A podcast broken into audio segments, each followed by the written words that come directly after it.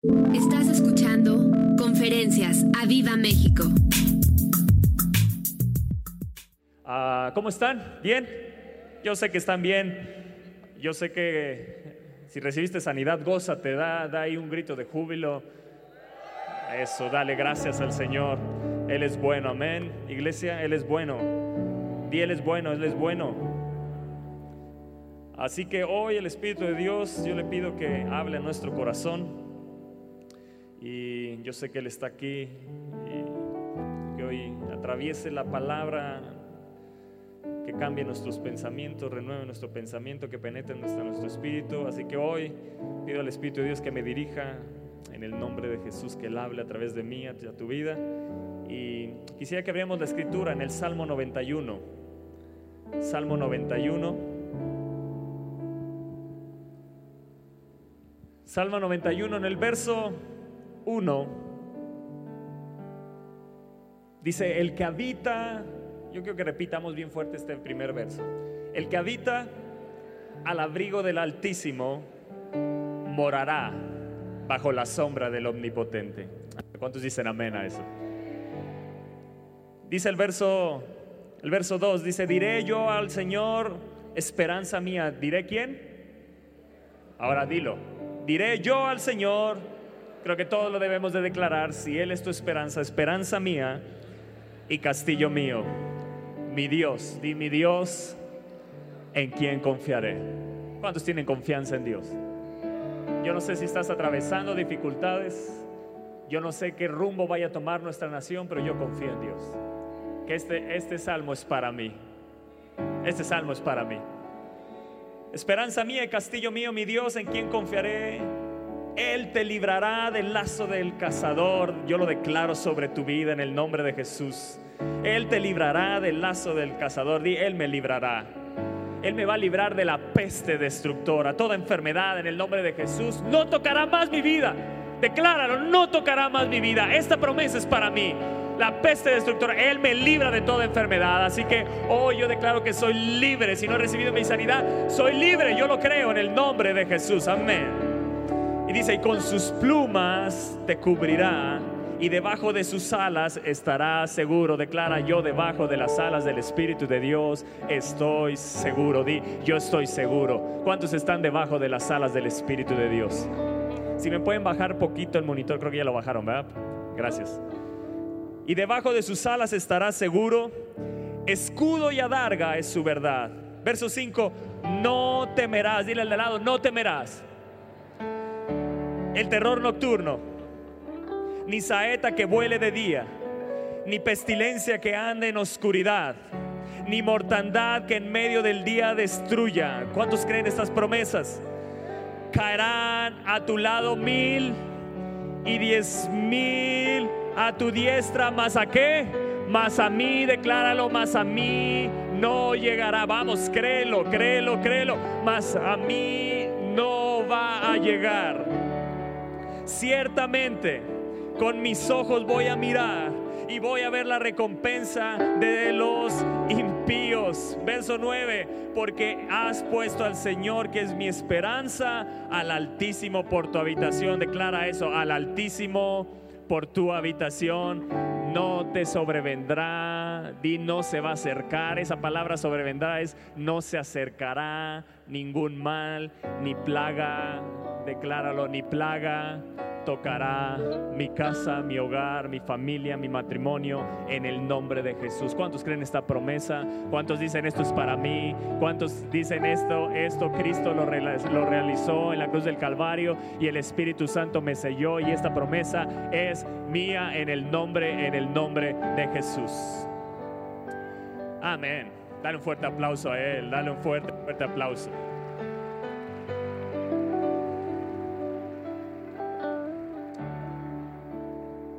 Esta palabra en el verso 1 dice el que habita. Esa palabra habita en el hebreo es yashav. Y yashav significa sentarse. También significa establecerse. También significa, tiene muchos significados. Significa evidentemente habitar.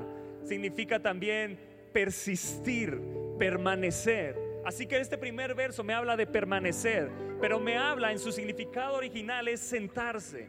Bajo la sombra del deseado me senté y su fruto fue dulce mi paladar. Así que nos está hablando de una relación, nos está hablando de una intimidad, nos está hablando de la comunión, el que habita al abrigo. Y yo quiero que veas eh, eh, esta palabra también, Yashav, significa vivir. O sea, está hablando el que vive al abrigo del Altísimo. Hay una promesa que morará bajo la sombra del omnipotente. Y el omnipotente quiere decir el que todo lo puede. Tú eres llamado a vivir y morar bajo una sombra del que todo lo puede. Tú eres llamado a vivir en tu caminar sabiendo que todo lo puedes en Cristo que te fortalece. Amén. ¿Estás acá conmigo? Abrigo en el, hebreo original es satar que significa esconder, o sea que Él nos esconde de todo daño, nos esconde de la peste, nos esconde de la enfermedad, nos esconde de, la plaga, no tocará tu morada. También habla de las saetas y, el terror nocturno y la saeta que vuele de día, de la pestilencia, de la mortandad. O sea que Dios está hablando de alguien que vive, que habita en esa presencia y Él te va a esconder cubriéndote, es lo que quiere decir esconder, cubriéndote pero también viene de esta otra palabra que es citra y significa una cubierta, pero también su, su significado es secretamente o el secreto. Lo que está hablando este salmo es hay un lugar secreto y el que habita en ese lugar secreto morará bajo la sombra del omnipotente. Todo te será posible para aquellos que deciden y toman una decisión de habitar en ese lugar. Y a los que hacen al Señor, verso 9 dice,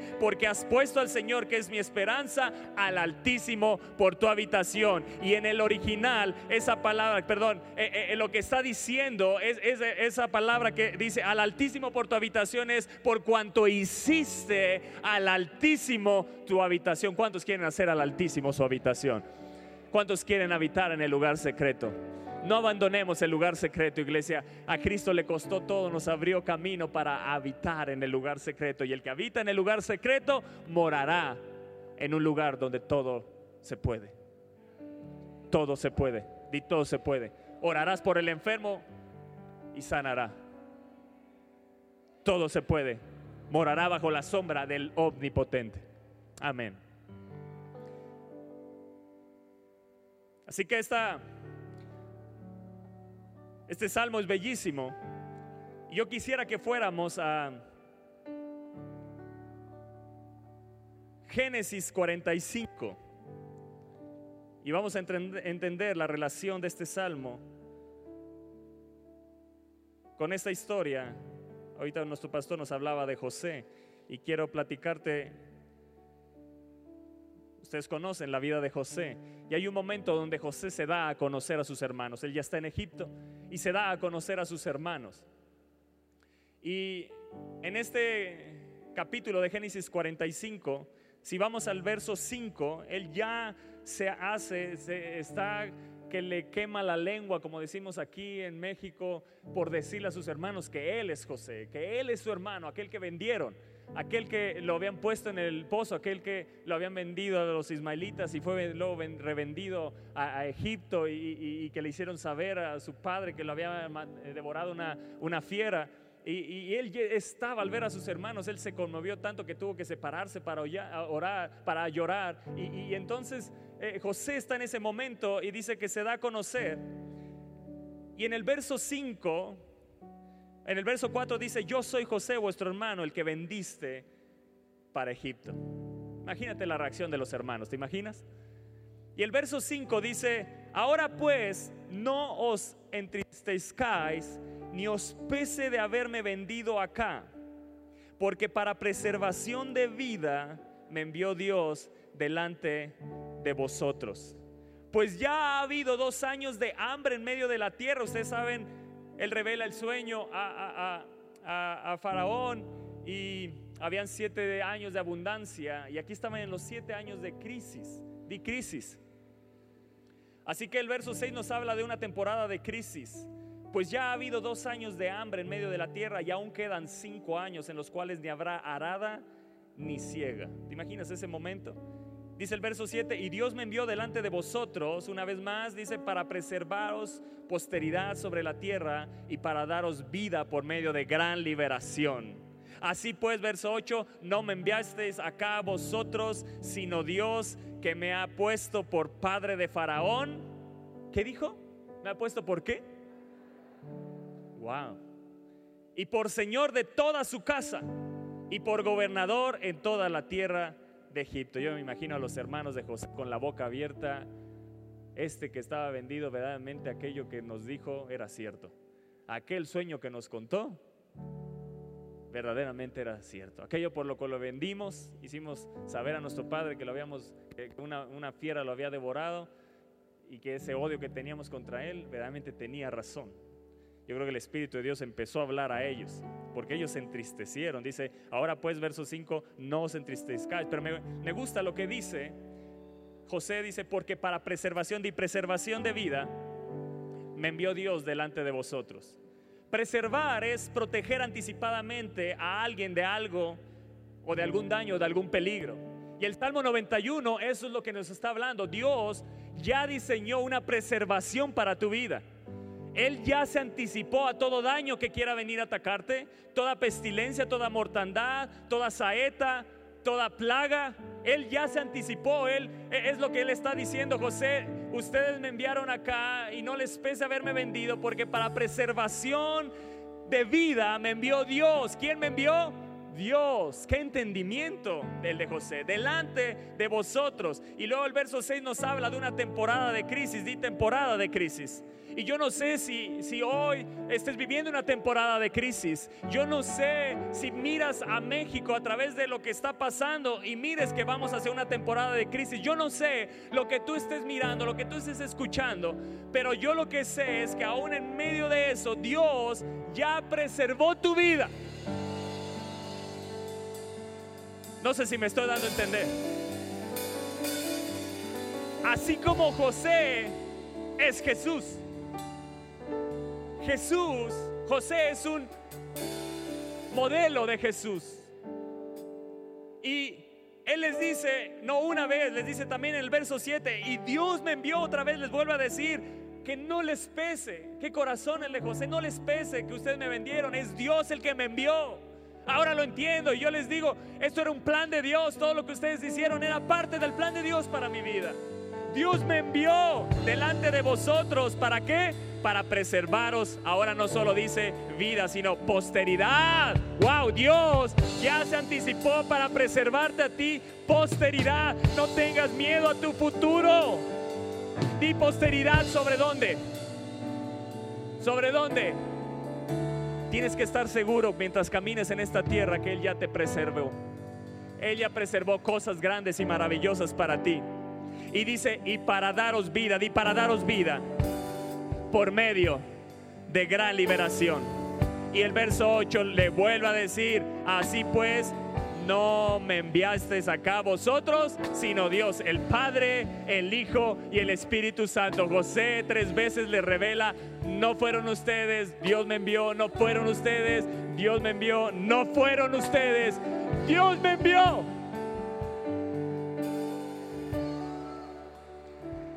José dice, Dios me envió delante de vosotros.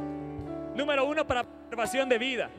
Número dos, para preservaros posteridad sobre la tierra. Número tres, para daros vida por medio de gran liberación. José es un tipo de Jesucristo.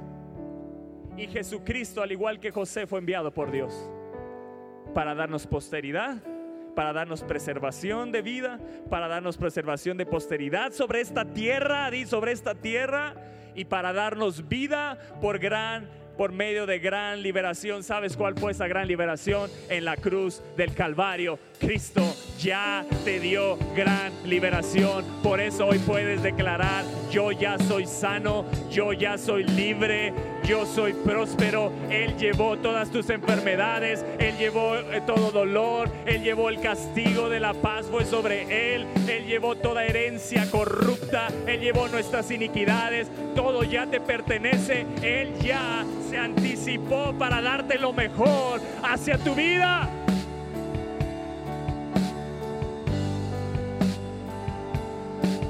Yo quiero que te des cuenta de algo, iglesia. El pueblo de Dios somos objeto de un cuidado especial por parte de la providencia de Dios. No, creo que dos lo creen. Eh, iglesia, pueblo de Dios que está aquí, yo somos objeto del cuidado especial de Dios por medio de su providencia.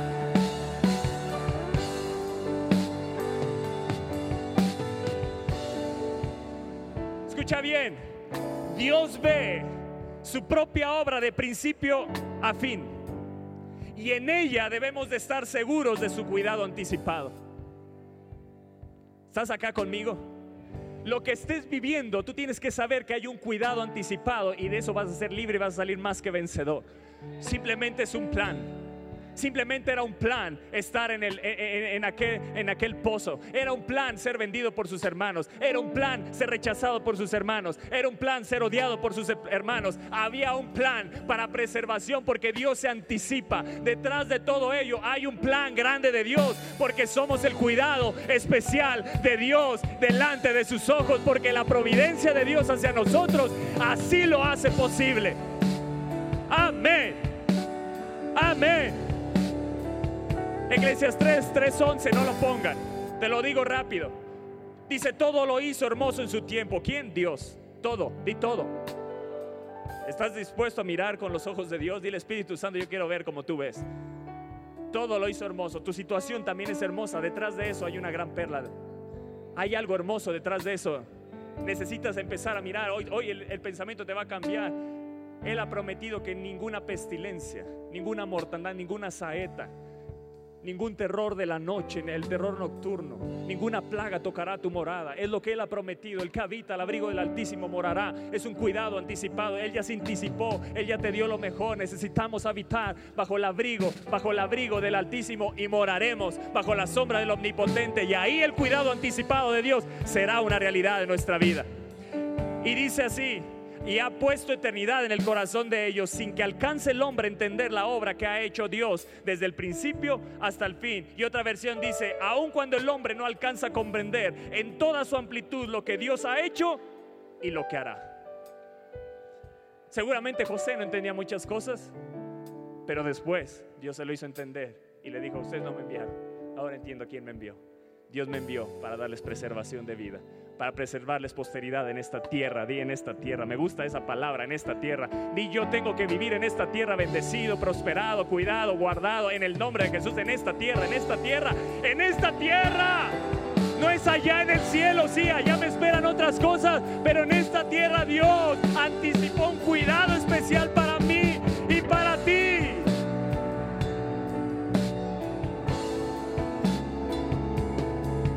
Amén. El Salmo 105, verso 17. No sé si, si se apuren a ponerlo, pero yo voy rápido. Verso 17 en, en NBI dice así. Pero envió delante de ellos a un hombre, a José, vendido como esclavo. Escúchame bien. ¿Te das cuenta en este verso? Eh? Envió un varón delante de ellos. ¿Quién lo envió? ¿Quién lo envió? ¿Quién lo vendió? ¿Quién lo envió? ¿Quién lo vendió? ¿Quién lo rechazó? ¿Quién lo odiaba? Pero ¿quién lo envió? No sus hermanos. ¿Te das cuenta cómo Dios mira? Escucha bien. ¿Te das cuenta cómo Dios mira las situaciones que nosotros vemos como aflicciones? Estás acá. ¿Te das cuenta cómo Dios mira lo que nosotros vemos como una aflicción, como una angustia? ¿Cómo Dios lo mira como un envío para preservación de vida? Donde José veía un hombre abandonado, vendido y despreciado, Dios veía un envío para preservación de vida. ¡Oh! Donde Satanás vio un hombre que ya estaba vencido, al tercer día resucitó y fue y a Hades le quitó las llaves y liberó a todos los que estaban presos y nos dio vida y vida en abundancia. Dios no mira como tú ves. Pidámosle al Espíritu Santo que la mirada de Él sea puesta en nosotros, que Colirio venga y miremos todo lo que Él hace, como Él lo ve, porque detrás de eso Él ya anticipó algo grande para tu vida.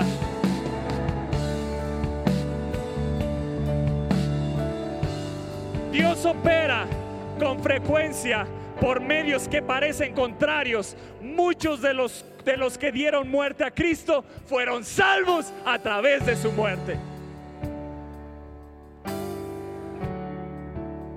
Amén.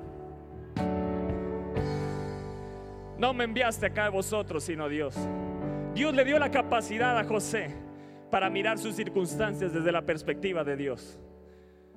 Oh Espíritu Santo, danos esa perspectiva. Queremos caminar con tu mirada. Mm. Romanos 8:28 dice en una versión, Él hace que todo lo que nos suceda sea para nuestro bien. ¿Sabes por qué? Porque Él anticipó. Él anticipó para tu vida cosas grandes. Lo que tú ves como un mal, José les dijo, el mal que ustedes intentaron, Dios lo transformó en bien. Los hijos de Dios somos los únicos que tenemos esa bendición. Que todo lo malo que nos acontezca, el Espíritu de Dios lo transforma en bien para ti y en bien para mí. Dale un fuerte aplauso a Dios.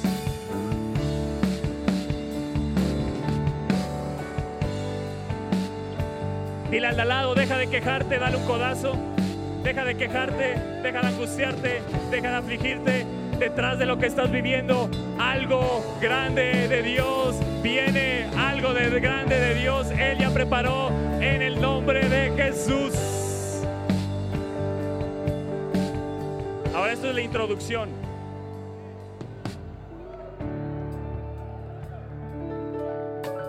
¿Quieres más? Génesis 45, los siguientes versos, verso 10. Es increíble.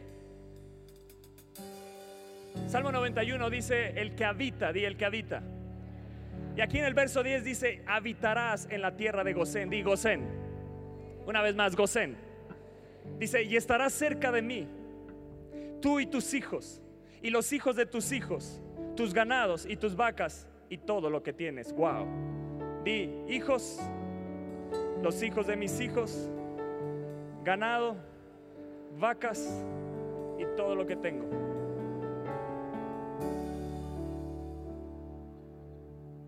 Verso 11. Dice, y allí, ¿qué dice Dios?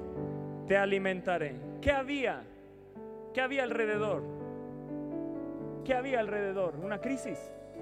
¿No había una crisis en ese momento? Faltaban cinco años. No había siembra ni ciega. Pero Dios te promete que el que habita en el abrigo del Altísimo, Él te alimentará. Aún haya crisis en el mundo, Él, Jesús fue delante de nosotros para darnos preservación y darnos posteridad en esta tierra. Tienes que tener la seguridad que nada te va a faltar. El Señor es mi pastor y nada me faltará. No te quejes más si te falta algo. Levántate y toma la promesa que Él fue delante de nosotros. Jesús fue delante, fue enviado por Dios para darnos a ti y a mí preservación de posteridad en esta tierra. Y dice, y allí te la alimentaré, pues aún quedan cinco años de hambre para que no perezcas de pobreza tú y tu casa y todo lo que tienes. Hay un gocén para ti y hay un gocén para mí. Dios lo preservó, Dios lo ha diseñado. Y el primer punto que te quiero dejar aquí, en el gocén de Dios, di en el gocén de Dios, hay provisión sobrenatural. El que habita el abrigo del Altísimo morará bajo la sombra del Omnipotente. En el gocén de Dios hay provisión sobre, sobrenatural. En medio de la crisis, ellos fueron alimentados sobrenaturalmente. Y nunca les faltó nada. Nunca. Venían de Canaán, vinieron a Egipto, pero en medio de Egipto, que es el mundo, Él nos ha dado posteridad en esta tierra. Hay un gocén de Dios para ti y para mí. Hay un gocén, dile al lado, hay un gocén de Dios para ti y para mí. Él lo diseñó. ¿No es increíble esto? Y Él me va a alimentar, Él me va a proveer sobrenaturalmente. Yo no voy a perecer de pobreza. Y hay, hay prosperidad para mí. Hay los que habitan bajo el abrigo del Altísimo, los que habitan bajo el abrigo del Altísimo, los que permanecen, los que buscan, los que tienen un lugar de búsqueda de Dios. Él te va a alimentar, nada te faltará, porque Él ha preservado promesas para ti y no vas a perecer de pobreza. Habrá riqueza, tú y tu casa y todo lo que tienes. Dale un fuerte aplauso a Dios. Dale un fuerte aplauso a Dios.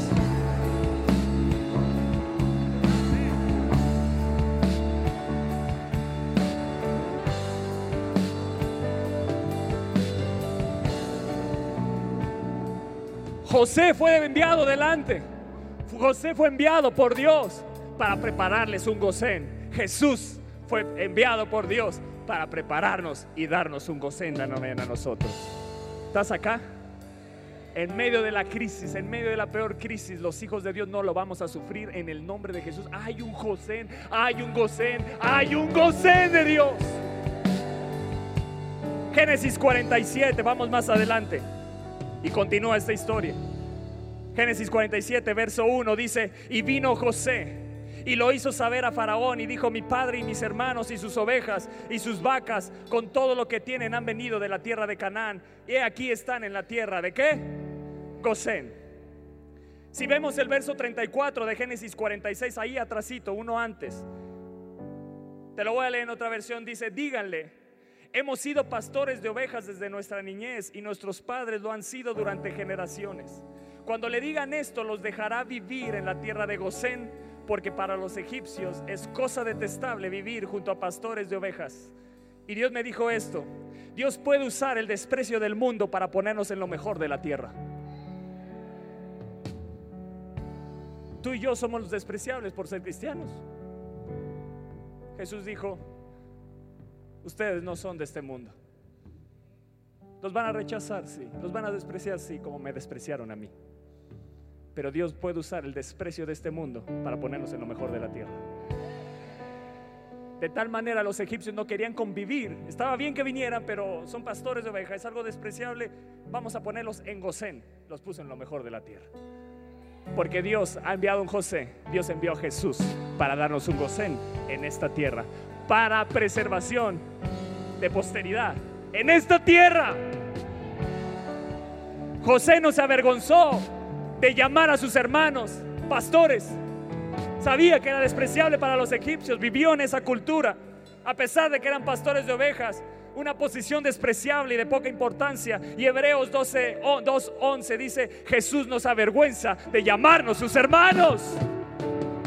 Te lo vuelvo a decir, Jesús nos avergüenza de llamarnos sus hermanos.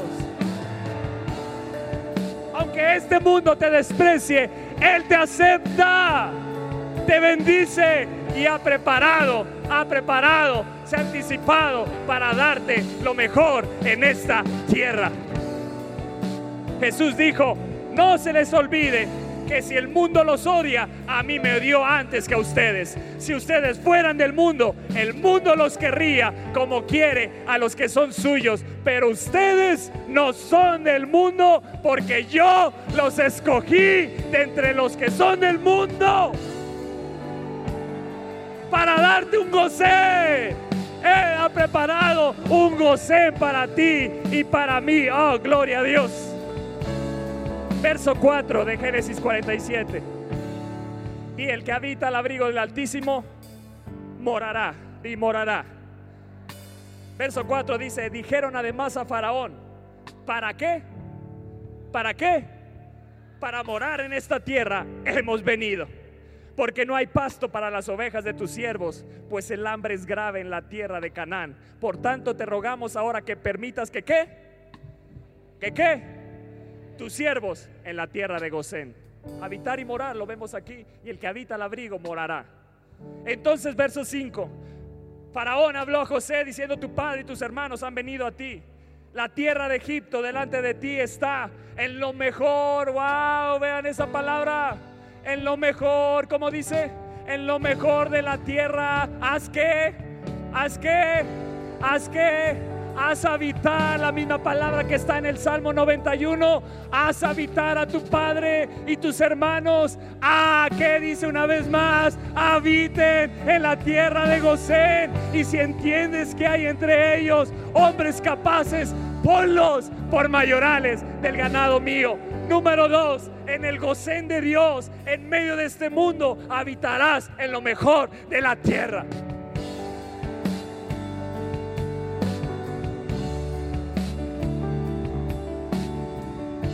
Tercero, en el gocén de Dios, Él te pondrá por cabeza y no por cola.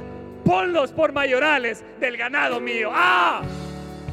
Él te va a poner por cabeza en tu trabajo, en tu negocio, ahí en esa empresa, para cuidar del ganado de este mundo, pero Él te pondrá por cabeza en este mundo. Gracias por los dos que lo creen.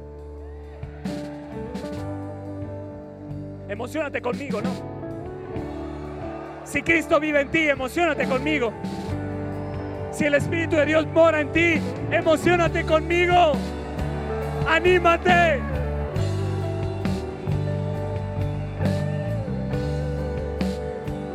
Nunca habías visto el Salmo 91 de esta manera, pero el Salmo 91 te habla del gocén de Dios.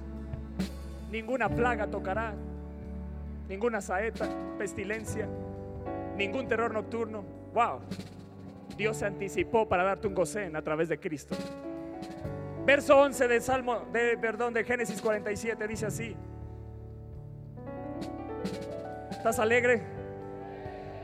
Dice, así José hizo qué? ¿Te das cuenta? Esa palabra habitar es la misma que en el Salmo 91 hizo habitar a quien, a su padre y sus hermanos. De mi casa vamos a habitar bajo la sombra, bajo el abrigo del Altísimo.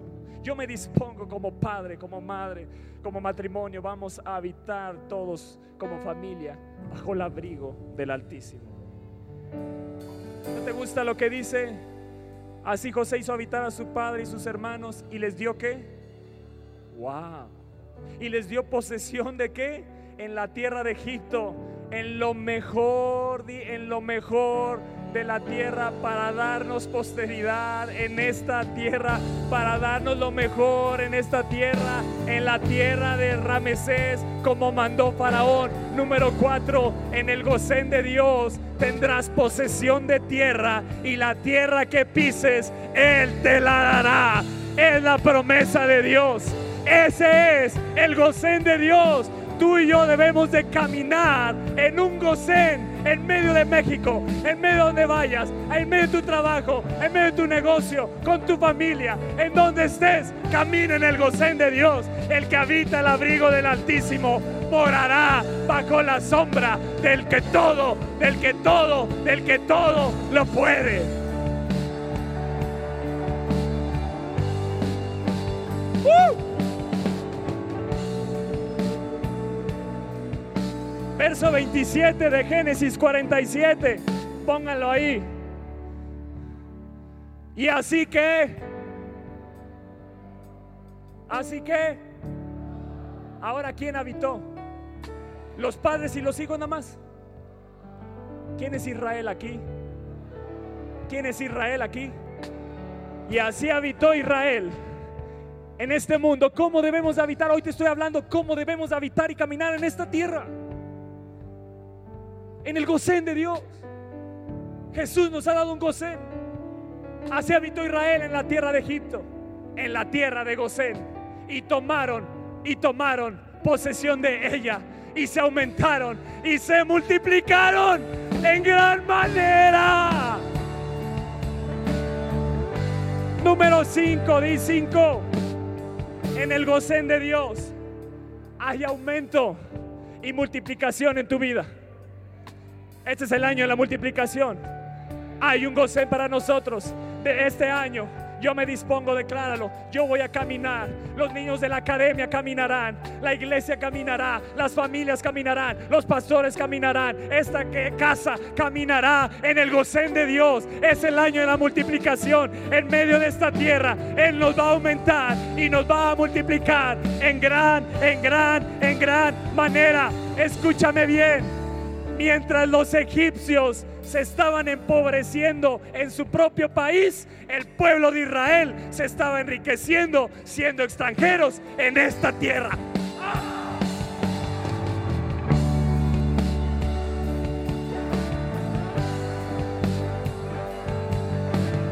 Hay alguien que está entendiendo esta palabra. Hay alguien que diga, eso es para mí, eso es para mí, eso es para mí. En Egipto hay un Gosén. En esta tierra hay un Gosén para ti y para mí. Y los hijos de Dios, el pueblo de Israel, habitará, habita en el Gosén de Dios. Mientras Egipto padecía la crisis, el pueblo de Israel ni la sintió.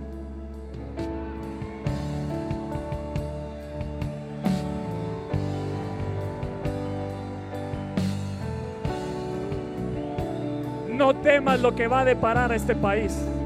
Camina en el gocén de Dios. Camina en el gocén de Dios. Camina en el gocén de Dios. ¿Quieres más? Muere José. ¿Y dónde seguía habitando Israel? En Gosén. Vamos a Éxodo. ¿Quieres seguir? Vamos a Éxodo. Tengo cuatro puntos más. ¿Me permites? Éxodo 8. Ahí te va el sexto punto. Éxodo 8. Vemos Moisés viene y es levantado como un libertador. Se levantan las plagas. Y aquí vemos una plaga de moscas en el capítulo 8, verso 22 de Éxodo. Dice, y, y aquel día yo apartaré qué? ¿La tierra de qué? ¿Dónde habitas tú? El que habita al abrigo del Altísimo morará bajo la sombra del Omnipotente. El que habita, tú habitas en Gosén. Para ti y para mí Jesús preparó un Gosén. Nos ha dado un Gosén, preparó posteridad en esta tierra, nos preparó un Gosén para darnos vida, para aumentarnos, multiplicarnos. Y aquí dice, yo apartaré la tierra de Gosén. Ellos no se movieron de tierra de Gosén y yo no me voy a mover del abrigo del Altísimo. Yo decido habitar, buscar a Dios, sentarme, permanecer bajo el abrigo del Altísimo, en el lugar secreto. Dice, y aquel día yo apartaré la tierra de Gosén en la cual habita, día habita, mi pueblo, para que ninguna clase de moscas haya en ella, a fin de que sepas que yo soy, el, soy Jehová en donde. Yo quiero que leas fuerte al final, para que, yo, para que sepas que yo soy Jehová en donde. En el cielo, en el cielo. ¿En dónde? ¿En dónde? ¿En dónde Dios se quiere mostrar a tu vida? ¿En dónde? ¿En dónde? En esta tierra. Dios quiere mostrarse y revelarse por medio de ti en esta tierra. Número 6. En el gocén de Dios hay protección sobrenatural. En el gocén de Dios hay protección sobrenatural. El que habita al abrigo del Altísimo morará bajo la sombra del Omnipotente. Él te librará del lazo del cazador, de la peste destructora. Con sus alas, con sus plumas te cubrirá y ahí estarás seguro. No temerás del terror nocturno, ni saeta que vuele de día, ni pestilencia que ande en la oscuridad, ni mortandad que en medio del día destruya. Caerán a tu lado mil y diez mil a tu diestra, mas a ti no llegará. No te sobrevendrá mal ni plaga, ni plaga tocará tu casa. Escúchame bien. Esa palabra en el verso 22, si lo pueden poner, Éxodo 8, 22. Dice, y aquel día yo apartaré la tierra de Gosén en la cual habita. Pero es interesante esta palabra porque ahí dice, en la cual habita mi pueblo. ¿Qué sucedió?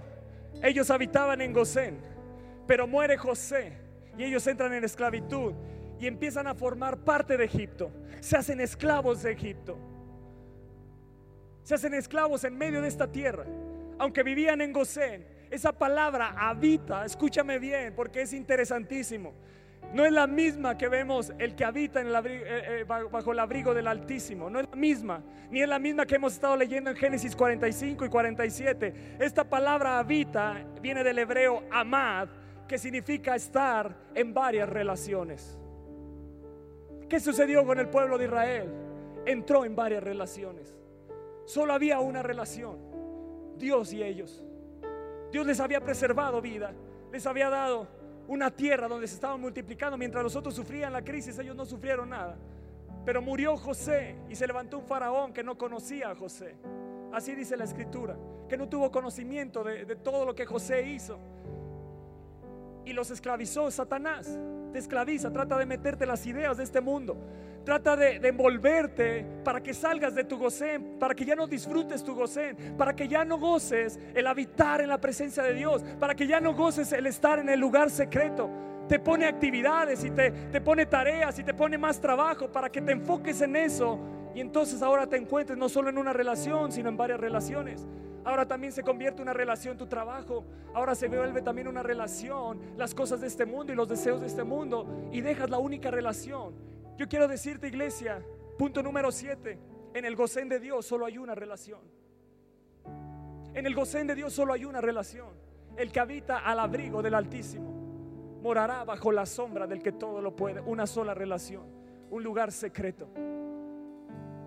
Es tiempo de no estar en varias relaciones, de disponer tu corazón a habitar y volver a gozar el gocén de Dios. Muchos de ustedes han dejado de disfrutar el gocén de Dios porque entraron en varias relaciones, se dejaron esclavizar por otras relaciones. Muchos jóvenes están esclavizados en una relación de yugo desigual y estás en otra relación y no estás en la correcta relación. Tráelo a la iglesia, no es que sea cristiano, entiéndelo bien, joven. No porque ya venga ya. Tienes que dejar un tiempo y esperar en Dios que si es o no es. No abandones la verdadera relación. No contamines tu relación con Él. Vuelve a la relación con Él. Vuelve a habitar al abrigo del Altísimo, donde solo es Él el que se sienta bajo la sombra del deseado. Me senté y su fruto fue dulce a mi paladar del deseado. Que Él sea el único deseado. Que el Espíritu Santo sea el único deseado en tu vida, iglesia. Que Él sea el único deseado. Él vino y murió, resucitó y nos dio preservación de vida para darnos vida y vida en abundancia, pero también para en esta tierra darnos posteridad. Preparó un gocén para que disfrutemos todo de Él en su presencia. Hay plenitud de gozo, hay delicias a su diestra por siempre y para siempre. ¿Para qué entrar en otras relaciones? Cuando la relación, la única relación que satisface el corazón, el alma y el espíritu es Él.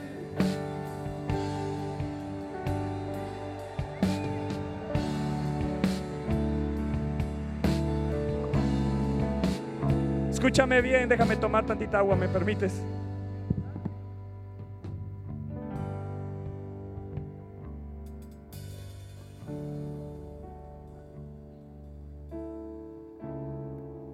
A través de José se preparó un gocén y de ahí en adelante ellos habitaron ahí. Pero el gocén de Dios no se acabó ahí, después fueron libres. Y en el desierto la columna de fuego y la sombra estaba sobre ellos, la nube de día y de noche. Escúchame bien. Por eso Dios mostró su poder a favor de ellos. Por eso los llevó al desierto y les mostró su poder, porque Él quería una relación de una relación. Solo una relación. Por eso las primeras tres plagas, me parece, las primeras tres plagas no, no fueron libradas de Gosén porque Dios quería que ellos obedecieran, volvieran a ser sensibles a, única, a la única voz de esa relación. Y el momento que ellos fueron obedientes, volvieron a habitar en el Gosén. Pero Dios estaba encargando de quitarle toda relación y, y volver a la única relación verdadera. Por eso los llevó en el desierto y les mostró ahí su poder para que volvieran a verlo a Él y se enamoraran de Él. Para sacar todas las relaciones que tenían en su corazón. Y en el desierto les dio estas palabras que se conoce como el Shema de los judíos. Deuteronomio 6, 4 y 5. Oye Israel, Jehová nuestro Dios, Jehová uno es. Y amarás al Señor tu Dios de todo tu corazón de toda tu alma y con todas tus fuerzas. Una relación, una única relación. Esto se llama el Shema de los judíos. Es el credo de los judíos. Ellos dos veces por día, los piadosos judíos, lo repiten. Y ellos se repiten que solo hay un Dios, que solo hay una relación. Di, solo hay una relación. Habitar al abrigo del Altísimo. Una relación en el secreto que se mostrará en el público.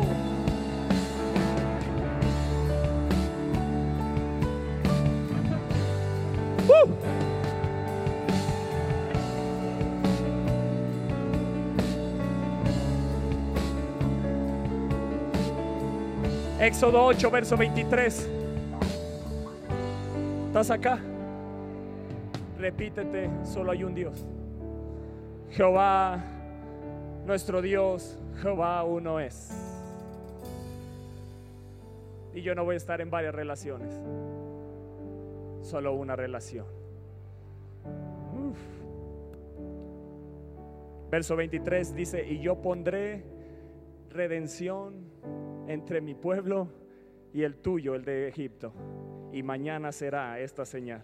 Escúchame bien. 8. En el gocén de Dios. Dios hará diferencia entre sus hijos y el mundo. El gobierno lo notará, la gente lo notará, la gente en tu trabajo lo notará, tu jefe lo notará. ¿Cuántos su jefe lo ha notado? Es gocén de Dios. ¿Cuántos su jefe lo ha notado? Eso es el gocén de Dios. Tienes que seguir caminando, tienes que seguir habitando. Si te olvidaste de la habitación, si te olvidaste del lugar secreto, si te olvidaste del gocén, vuelve al gocén para caminar y morar bajo la sombra del Omnipotente. La promesa de Dios, el que habita al abrigo del Altísimo, morará. Es una promesa, morará. Y morar es en el trabajo, en la calle, donde quiera que vayas, en tu casa, en donde quiera que estés, vas a morar bajo la sombra del que todo lo puede. Dios se mostrará, escúchame bien. Dios se mostrará a favor de su pueblo y dejará ver que Dios está en medio nuestro en esta tierra. Que Dios es en medio nuestro en esta tierra.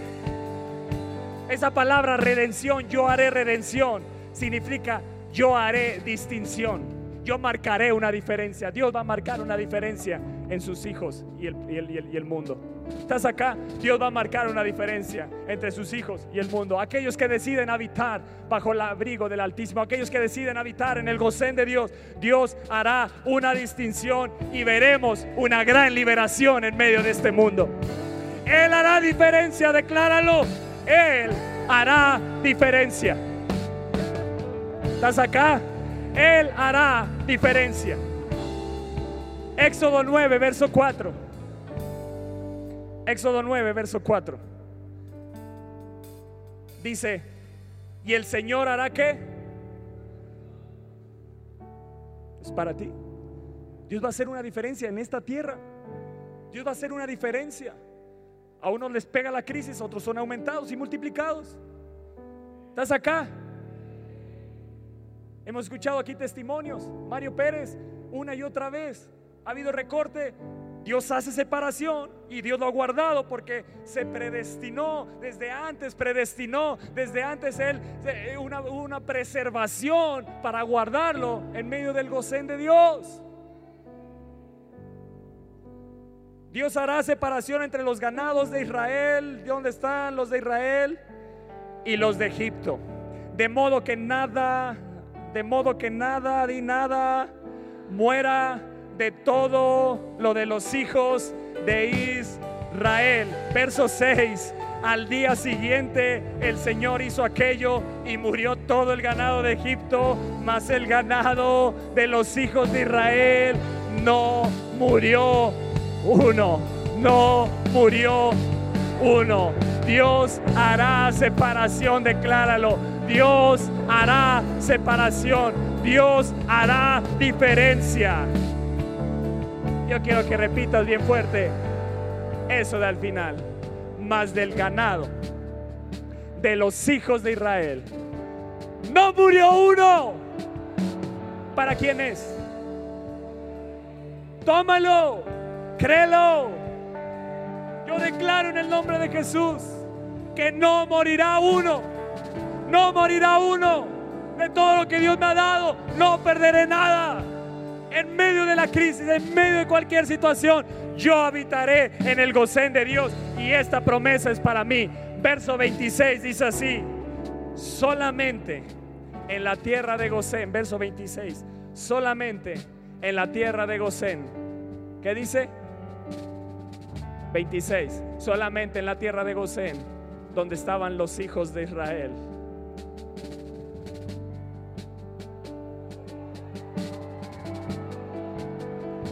Hay una protección sobrenatural. Hay una protección sobrenatural sobre tu vida. Entiéndelo bien, hay una protección sobrenatural para los que habitan en el gocén de Dios. Verso, eh, vamos a Éxodo 10, ahí adelante en el siguiente capítulo, verso 23.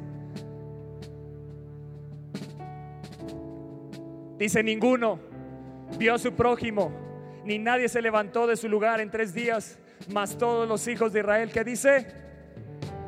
Ese es el gocén de Dios. Y en mi casa habrá luz, en mi casa no habrá tinieblas, en mi casa habrá luz. En mi casa no habrá tinieblas. En mi habitación habrá presencia de Dios. En mi casa habrá presencia de Dios. En mi vida habrá presencia de Dios. Habrá la luz de Cristo. Mirará la luz de Cristo. Más todos los hijos de Israel tenían luz en sus habitaciones. Éxodo 11:7. Éxodo 11:7. Mm. Dice, pero contra todos los hijos de Israel desde el hombre hasta la bestia, ni un perro moverá su lengua para que sepáis que el Señor hace diferencia entre los egipcios y los israelitas. En el gocén de Dios, Dios marca una diferencia. El gocén de Dios, Él hará separación. Él hará una distinción en tu vida. Gracias por los dos amén que lo creen. Amados, el gocén de Dios es un lugar de cuidado, de protección, de provisión de Dios sobrenatural. Donde Él se muestra y hace diferencia entre el mundo y el pueblo de Dios. Y Ezequiel 44, 23 dice así, te lo leo rápido. Hay algo que debemos de aprender en este gocén. Hay algo que Dios te muestra en su presencia cuando le buscas, cuando habitas bajo el abrigo del Altísimo. Y enseñarán a mi pueblo a hacer diferencia entre lo santo y lo profano. Y les enseñarán a discernir entre lo limpio y no lo limpio. Dios quiere que también tú aprendas.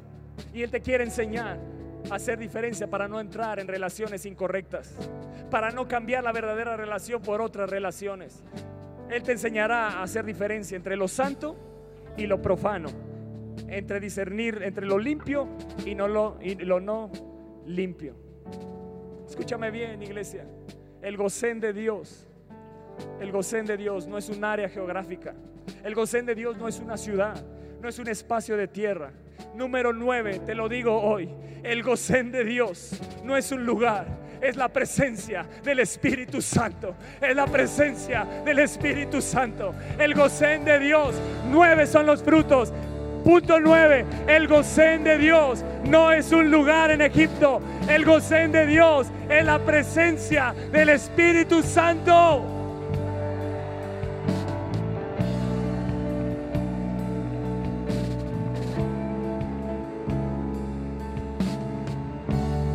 El que habita el abrigo del Altísimo morará bajo la sombra del Omnipotente. Escúchame bien. A María el ángel le dijo, el Espíritu Santo vendrá sobre ti y el poder del Altísimo te cubrirá con su sombra. El poder del Altísimo y el poder del Altísimo te cubrirá con su sombra.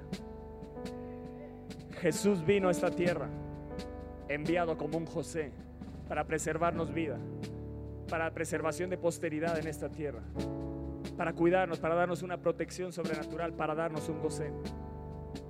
Y él le dijo a sus discípulos, les conviene que yo me vaya, porque si me voy, entonces yo rogaré al Padre y él enviará al Espíritu Santo. Él les enviará el gocén de Dios. Él les enviará el gocén de Dios. Ustedes necesitan caminar en el gocén de Dios. Ustedes necesitan habitar en el lugar secreto. Permanecer en el lugar secreto y morarán bajo la sombra del Omnipotente. Y con sus alas te cubrirá y con sus plumas Él te va a guardar y ninguna plaga tocará tu vida, ninguna saeta que vuele de día, ni terror en la noche, ninguna enfermedad, no habrá pestilencia, no habrá nada que toque tu vida. Caerán a tu lado mil y diez mil a tu diestra, porque Él estará contigo, porque Él es el Gosén de Dios. Elías y Eliseo dijeron, vive el Señor, en cuya presencia estoy. Ellos caminaban en el gocén de Dios. Ellos caminaban con el Espíritu Santo. Ellos caminaban con la presencia de Dios. Hay un gocén para ti y para mí. Escucha bien.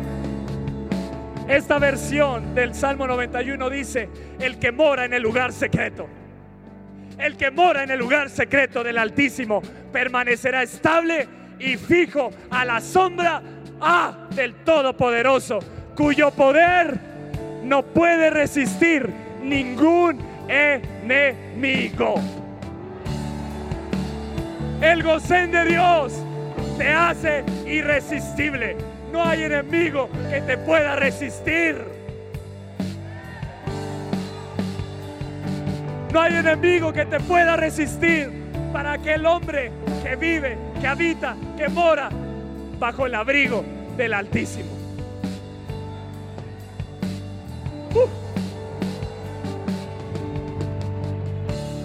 Diré al Señor, Él es mi refugio. Él es mi fortaleza, mi Dios. En Él me apoyo y confío. Y en Él confío con confianza. Porque entonces te librará de la trampa del cazador, de la pestilencia mortal. Entonces Él te cubrirá con sus alas, con sus plumas, y bajo sus alas confiarás y encontrarás refugio. Su verdad y su fidelidad son un escudo. No tendrás miedo del terror de la noche, ni de la flecha, las, las tramas malvadas y las calumnias de los malvados que vuelan de día ni las pestilencias que acechan en la oscuridad, ni la destrucción y muerte repentina que sorprenden y, y desperdicio al mediodía. Pueden caer mil a tu lado y diez mil a tu diestra, pero no se te acercarán. Solo un espectador serás. Tú mismo desde el abrigo del Altísimo serás testigo de la recompensa de los malvados, porque has hecho del Señor tu refugio y del Altísimo tu morada. No te sobrevendrá mal, ni plaga ni calamidad se acercarán a tu casa.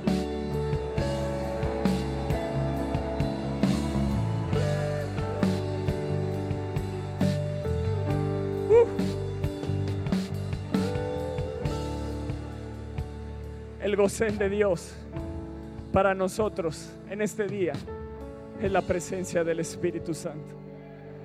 Y yo rogaré al Padre para que les envíe el consolador, para que les envíe el gocén, la presencia de Dios. Debemos de caminar, iglesia, en la presencia del Espíritu Santo. Debemos de caminar tú y yo en la presencia del Espíritu Santo. Donde Él está, lo seco cobra vida lo árido reverdece, el desierto se vuelve un campo fértil, el campo fértil es transformado en bosque y donde Él está se cambia la condición de muerte a vida. Tú estás destinado a caminar de esa manera. Hoy lo seco, hoy lo seco reverdece. Hoy el desierto se transforma en tu vida en un campo fértil. El campo fértil en un gran bosque.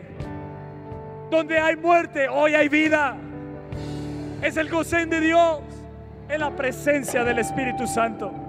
Vive el Señor, Dios de Israel, en cuya presencia estoy, gocen de Dios.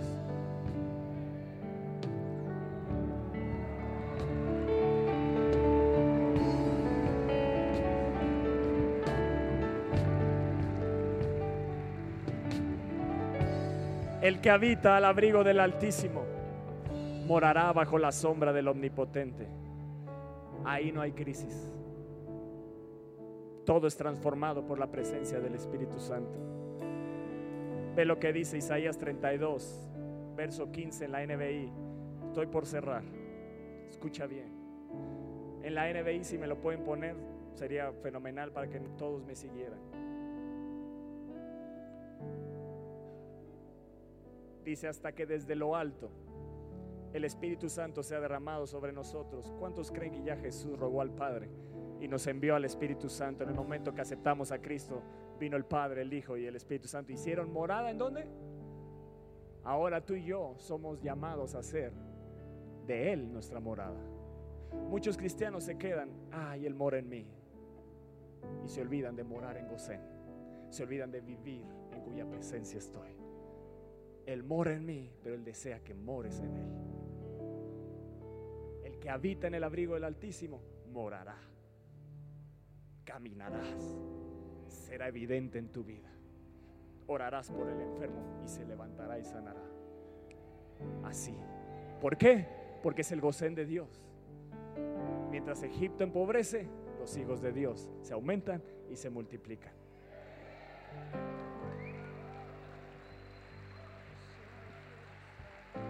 Creo yo que estoy profetizando sobre esta tierra. Creo yo que es una palabra. Sabes, el Espíritu de Dios, esta palabra me viene incomodando desde el año pasado. Y me recordaba una y otra vez el gocén de Dios. Y me metí en oración, Señor, ¿qué es eso? Revélame.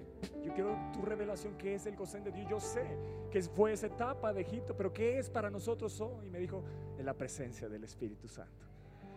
Es la presencia del Espíritu Santo. Yo rogué al Padre para enviársela. Acuérdate de Elías y de Eliseo, me decía, ¿qué decían? En cuya presencia estoy. Ah, yo puedo caminar en mi trabajo con la presencia. Ya no solo es una zona geográfica, ahora es donde quiera que esté. Él va conmigo. Y enviaré al Espíritu Santo para que esté con vosotros, morará con vosotros y estará en vosotros. Pero luego me dijo, ¿y tú quieres habitar en mí, Toño? Y el que habita el abrigo del Altísimo morará bajo la sombra del Omnipotente. Y vino sobre María y el ángel le dijo, el Espíritu del Señor vendrá sobre ti y el poder del Altísimo te abrazará con su sombra. Y hasta que sea derramado el Espíritu del Alto, no me lo quiten. Y hasta que sea derramado, hasta que desde lo alto el Espíritu Santo sea derramado sobre nosotros. Entonces, ¿qué hace el Espíritu de Dios? ¿Qué hace esa presencia? El desierto. Ellos estaban en el desierto, estaban en una crisis. Tu crisis se convierte en un campo fértil y después no se queda ahí. Dios siempre va más allá. Y el campo fértil se convertirá en bosque. Y verso 16, escucha bien, ve lo que dice. La justicia que, que Él morará bajo la sombra del omnipotente. Habrá una morada de justicia en el desierto, en medio de la crisis, en medio de las circunstancias difíciles. Morará la justicia en el desierto y en el campo fértil habitará la rectitud. El producto de la justicia será la paz, tranquilidad y seguridad perpetuas serán su fruto. Mi pueblo, verso 18, mi pueblo habitará, habitará el lugar de paz. Y en moradas seguras y en senenos lugares de reposo.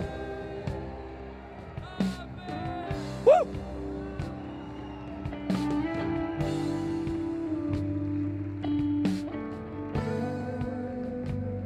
Cierro con esto. ¿Cuántos el Espíritu de Dios sienten que hierve dentro de ustedes? Sabes, yo, yo creo que el Espíritu de Dios está viniendo sobre ti, está viniendo sobre ti. El que habita el abrigo del Altísimo morará bajo la sombra, bajo la sombra. Cuando viene la sombra como María, quedas embarazado del Espíritu. Hay algo que sucede sobrenatural. Tú vas a caminar en una protección sobrenatural. No te has dado cuenta, pero has caminado en una protección sobrenatural.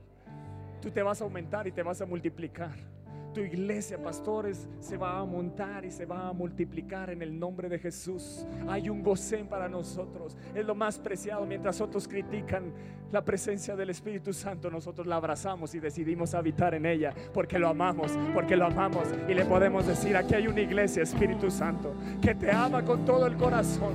Queremos caminar en tu gocén. Queremos disfrutar tu gocén. Queremos disfrutar tu presencia más y más y más que se muestra este mundo. Haz una diferencia con nosotros. Marca una diferencia. Marca una diferencia entre nosotros. Verso 9 del Salmo 91 dice así. Ciertamente con tus ojos mirarás y verás la recompensa de los impíos. Esto es tú no harás nada. El que habita bajo el, bajo el abrigo del Altísimo, desde ahí mirarás como tus enemigos caen. Solo mirarás, dice, no tienes que pelear. Él se encarga. Caerán a tu lado mil y diez mil a tu diestra, pero a ti no te llegarán. Y el verso 10, el verso 9 dice, porque has puesto al Señor, que es mi esperanza, al Altísimo por tu habitación. Otra versión dice, por cuanto hiciste al Altísimo tu habitación. Escúchame bien, con esto cierro. Habitación en el hebreo es Maín, que significa morada de Dios. Pero viene de otra palabra y esto está impresionante. Viene de otra palabra hebrea que significa ona, que bueno, la palabra es ona. Significa morar juntos. El deseo de Dios al darnos el gocén, al darnos al Espíritu Santo, el deseo del Padre, del Hijo, es que moremos juntos, que mores junto con Él, que no solo Él viene, sino que tú también decides morar con Él y entonces estás en su habitación. Ya no solo eres tú la habitación de Él, tú también puedes entrar a su habitación, a la morada de Dios. Pero escucha bien, esta palabra oná habla de la intimidad de la pareja. Este es otro nivel. El gocén de Dios para ti y para mí. El gocén de Dios para ti y para mí. Es una intimidad tal como la tienen matrimonios, como la tiene un hombre con una mujer cuando se ha casado. Y ahí quedas embarazado de él. Y el Espíritu vendrá sobre ti. Y el poder del Altísimo te cubrirá. ¿Qué estaba haciendo María? Entró a una intimidad tal de una pareja. Por eso quedó embarazada.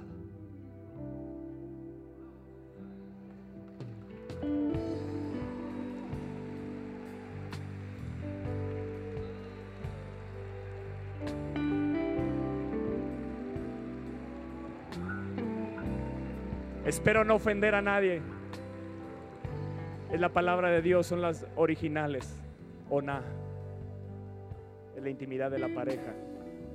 Pero el Salmo 91 lo habla la relación de nosotros con Él. Así que hay una intimidad de nosotros con Él. Yo no solo quiero que sea mi amigo, Él es el amante de mi alma. Él es el amado de mi alma. Y yo quiero quedar embarazado de Él. Dile Espíritu Santo, embarázame. Yo quiero permanecer en ese goce. Tú me aumentarás y me multiplicarás. Hoy el Espíritu de Dios viene sobre ti, te abrazará. Sabes, yo muchas veces he sentido como sus alas me acarician, muchas veces. Muchos empezarán a sentir, o a lo mejor ya sintieron como las alas del Espíritu y dice, y Él te cubrirá con sus plumas, con sus alas, y ahí estarás seguro. No hay lugar más seguro que estar en el lugar secreto. Si has abandonado el lugar secreto, vuelve a Él. Y vivirás en el gocén de Dios. Vivirás en el gocén de Dios. Somos llamados a caminar en la presencia del Espíritu Santo, a ser como Eliseo y Elías, pero en un nivel mayor, porque ahora no solo Él mora con nosotros, no solo está con nosotros, ahora está en nosotros. Vive el Señor en cuya presencia estoy. Y donde Él está, el desierto, hoy en el nombre de Jesús, tu desierto, tu desierto se transforma en campo fértil, pero Él no se queda ahí, Él siempre va más allá. Porque Él cuando llega hace la obra perfecta, Él no dice campo fértil, no, como que le falta más, vamos a transformarlo en un bosque. Y la tierra estaba desordenada y vacía y el Espíritu de Dios se movía sobre la faz de las aguas. Hoy lo desordenado en tu vientre, hoy lo desordenado en tus entrañas, hoy lo desordenado en tus órganos, hoy lo desordenado en tu vida, Él está ordenando, lo recibe, lo recibe, Él está aquí. Él está aquí, yo te lo digo, el Espíritu de Dios está sobre mí por cuanto Él me ha ungido. Él está aquí. Él está aquí, Él está aquí. La palabra, obra, es el verbo hecho carne que habitó entre nosotros. Es Jesús mismo, viene, golpea. Y es la presencia de Dios. Ahí está, ahí está, ahí está, ahí está. Espíritu de Dios, tócalos en el nombre de Jesús.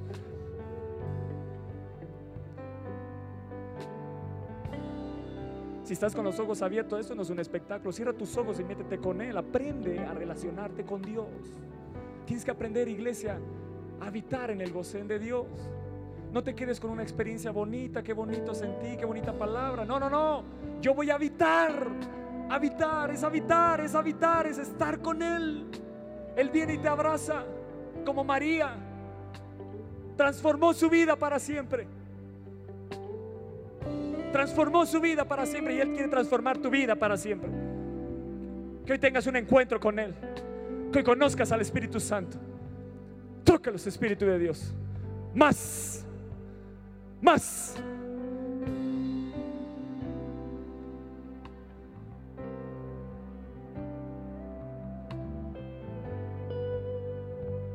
Deja que Él te acaricie. Puedo sentir cómo sus alas se mueven.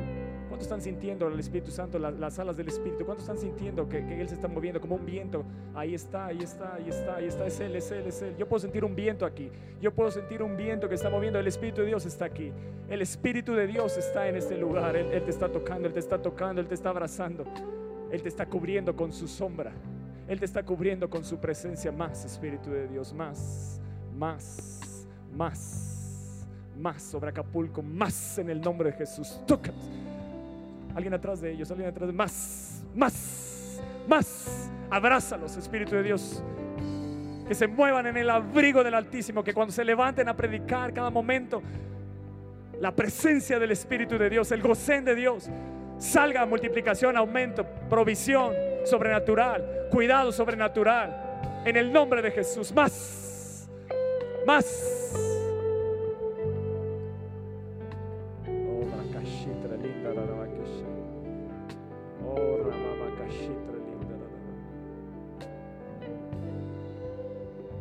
Quiero que pasen aquí los que han sentido que están en un desierto. Si es uno, si son dos, no sé, todos los que han sentido que están en un desierto. El Espíritu de Dios te va a tocar. En el momento que estés pasando, el Espíritu de Dios ya te va a estar tocando. Él te va a transformar, Él te va a transformar, Él te va a transformar. Y el Espíritu de Dios, aquí estoy, aquí estoy, aquí estoy, aquí estoy, aquí estoy. Donde Él viene, donde Él es derramado, cuando viene su sombra el desierto es cambiado en campo fértil. Hoy todo, todo desierto, todo lo árido, todo lo muerto cobra vida en el nombre de Jesús. Ahí está, más, más, más, más, más, más, más, más, más. Ahí está, ahí está, ahí está, ahí está, ahí está, ahí está, más, más, más, más, más, más, más, más, Espíritu de Dios. Ven, ven, ven sobre ellos, ven sobre ellos, más, tócales, más, más, más más. Se acaba lo seco en tu vida. Créelo, se acaba lo seco en tu vida. Él viene sobre ti. Él viene sobre ti. Él viene sobre ti. Él viene sobre ti. Él viene sobre ti. hará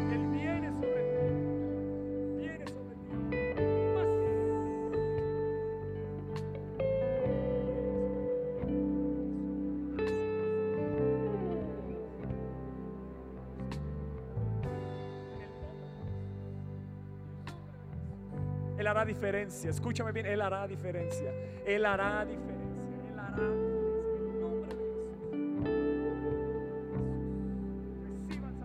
Reciba sanidad. Si estás enfermo, recíbelo ahora en el nombre de Jesús. Él cambia la muerte en vida. Tú eres llamado a vivir en el gocén de Dios y ninguna plaga tocará tu casa. Decláralo, créelo ninguna saeta, ninguna enfermedad ni mortandad te va a sorprender de repente. Tú cumplirás el número de tus días en esta tierra en el nombre de Jesús. Ato el espíritu de muerte en este lugar. Lo ato en el nombre de Jesús. Espíritu de enfermedad, fuera en el nombre de Jesús. Fuera. Suelta a tu pueblo. Suelta al pueblo de Dios. Suelta a tus hijos, a los hijos de Dios. Suéltalos. Libres en el nombre de Jesús. Toda atadura, cárcel prisión en el nombre de Jesús.